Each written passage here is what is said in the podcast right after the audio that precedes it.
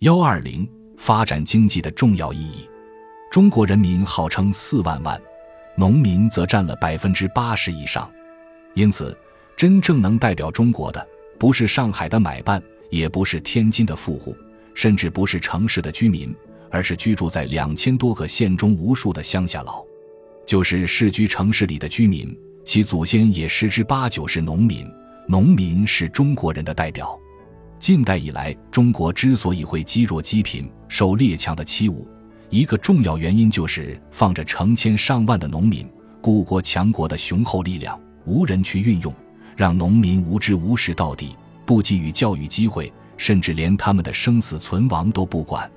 戚其生从八个方面陈述了发展经济必先救济农村的理由：第一，农业生产是国民最大多数的农民群众生存与生活之根本。而中国农民现皆困处于贫苦至极的地位，如救济农村、建设农业，则最直接而最迅速的，可使贫苦农民获得苏生之机会，国民生计好转，国民贫困之危急解救，因而国民经济积极建设之基础亦建立。第二，农业经济至今犹为中国国民经济主要而中心的生产部门，不仅是数千年来农本主义之结果，农业经济根深蒂固。并且还因中国国势屈处于半殖民地地位之故，农业中心之国民经济的机构已成为历史的命运所注定。所以，农业经济之消长，关系着整个国民经济之笼替，在此国运日危。幺二零发展经济的重要意义。中国人民号称四万万，农民则占了百分之八十以上，因此，真正能代表中国的，不是上海的买办。也不是天津的富户，甚至不是城市的居民，而是居住在两千多个县中无数的乡下佬，就是世居城市里的居民，其祖先也十之八九是农民，农民是中国人的代表。近代以来，中国之所以会积弱积贫、受列强的欺侮，一个重要原因就是放着成千上万的农民，故国强国的雄厚力量，无人去运用，让农民无知无识到底。不给予教育机会，甚至连他们的生死存亡都不管。戚其生从八个方面陈述了发展经济必先救济农村的理由：第一，农业生产是国民最大多数的农民群众生存与生活之根本，而中国农民现皆困处于贫苦至极的地位，如救济农村、建设农业，则最直接而最迅速的，可使贫苦农民获得苏生之机会，国民生计好转。国民贫困之危急解救，因而国民经济积极建设之基础亦建立。第二，农业经济至今犹为中国国民经济主要而中心的生产部门，不仅是数千年来农本主义之结果，农业经济根深蒂固，并且还因中国国势屈处于半殖民地地位之故，农业中心之国民经济的机构已成为历史的命运所注定。所以，农业经济之消长。关系着整个国民经济之笼体，在此国运日危。幺二零发展经济的重要意义。中国人民号称四万万，农民则占了百分之八十以上，因此，真正能代表中国的，不是上海的买办，也不是天津的富户，甚至不是城市的居民，而是居住在两千多个县中无数的乡下佬，就是市居城市里的居民，其祖先也十之八九是农民。农民是中国人的代表。近代以来，中国之所以会积弱积贫、受列强的欺侮，一个重要原因就是放着成千上万的农民，故国强国的雄厚力量，无人去运用，让农民无知无识到底，不给予教育机会，甚至连他们的生死存亡都不管。戚其生从八个方面陈述了发展经济必先救济农村的理由：第一。农业生产是国民最大多数的农民群众生存与生活之根本，而中国农民现皆困处于贫苦至极的地位，如救济农村、建设农业，则最直接而最迅速的，可使贫苦农民获得苏生之机会，国民生计好转，国民贫困之危急解救，因而国民经济积极建设之基础亦建立。第二，农业经济至今犹为中国国民经济主要而中心的生产部门。不仅是数千年来农本主义之结果，农业经济根深蒂固，并且还因中国国势屈处于半殖民地地位之故，农业中心之国民经济的机构已成为历史的命运所注定，所以农业经济之消长，关系着整个国民经济之龙替，在此国运日微。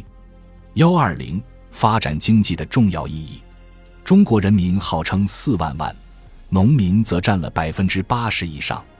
因此，真正能代表中国的，不是上海的买办，也不是天津的富户。甚至不是城市的居民，而是居住在两千多个县中无数的乡下佬，就是世居城市里的居民，其祖先也十之八九是农民。农民是中国人的代表。近代以来，中国之所以会积弱积贫、受列强的欺侮，一个重要原因就是放着成千上万的农民，故国强国的雄厚力量，无人去运用，让农民无知无识到底，不给予教育机会。甚至连他们的生死存亡都不管。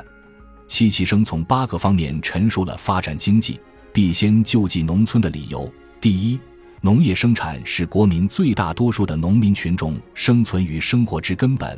而中国农民现皆困处于贫苦至极的地位。如救济农村、建设农业，则最直接而最迅速的，可使贫苦农民获得苏生之机会，国民生计好转，国民贫困之危急解救。因而，国民经济积极建设之基础易建立。第二，农业经济至今尤为中国国民经济主要而中心的生产部门，不仅是数千年来农本主义之结果，农业经济根深蒂固，并且还因中国国势屈处于半殖民地地位之故，农业中心之国民经济的机构已成为历史的命运所注定。所以，农业经济之消长，关系着整个国民经济之龙替，在此国运日微。幺二零发展经济的重要意义，中国人民号称四万万，农民则占了百分之八十以上，因此，真正能代表中国的，不是上海的买办，也不是天津的富户，甚至不是城市的居民，而是居住在两千多个县中无数的乡下佬，就是世居城市里的居民，其祖先也十之八九是农民。农民是中国人的代表。近代以来，中国之所以会积弱积贫、受列强的欺侮，一个重要原因就是放着成千上万的农民，故国强国的雄厚力量，无人去运用，让农民无知无识到底，不给予教育机会，甚至连他们的生死存亡都不管。戚其生从八个方面陈述了发展经济必先救济农村的理由：第一，农业生产是国民最大多数的农民群众生存与生活之根本。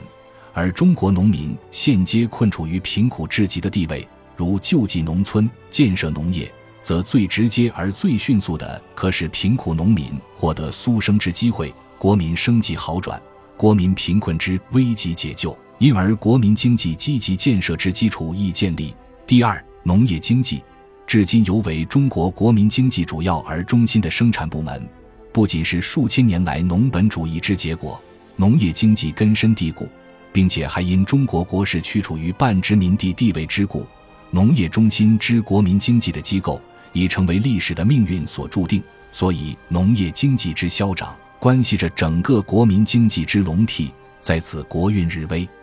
幺二零发展经济的重要意义，中国人民号称四万万，农民则占了百分之八十以上，因此，真正能代表中国的，不是上海的买办。也不是天津的富户，甚至不是城市的居民，而是居住在两千多个县中无数的乡下佬，就是市居城市里的居民，其祖先也十之八九是农民。农民是中国人的代表。近代以来，中国之所以会积弱积贫、受列强的欺侮，一个重要原因就是放着成千上万的农民，故国强国的雄厚力量，无人去运用，让农民无知无识到底。不给予教育机会，甚至连他们的生死存亡都不管。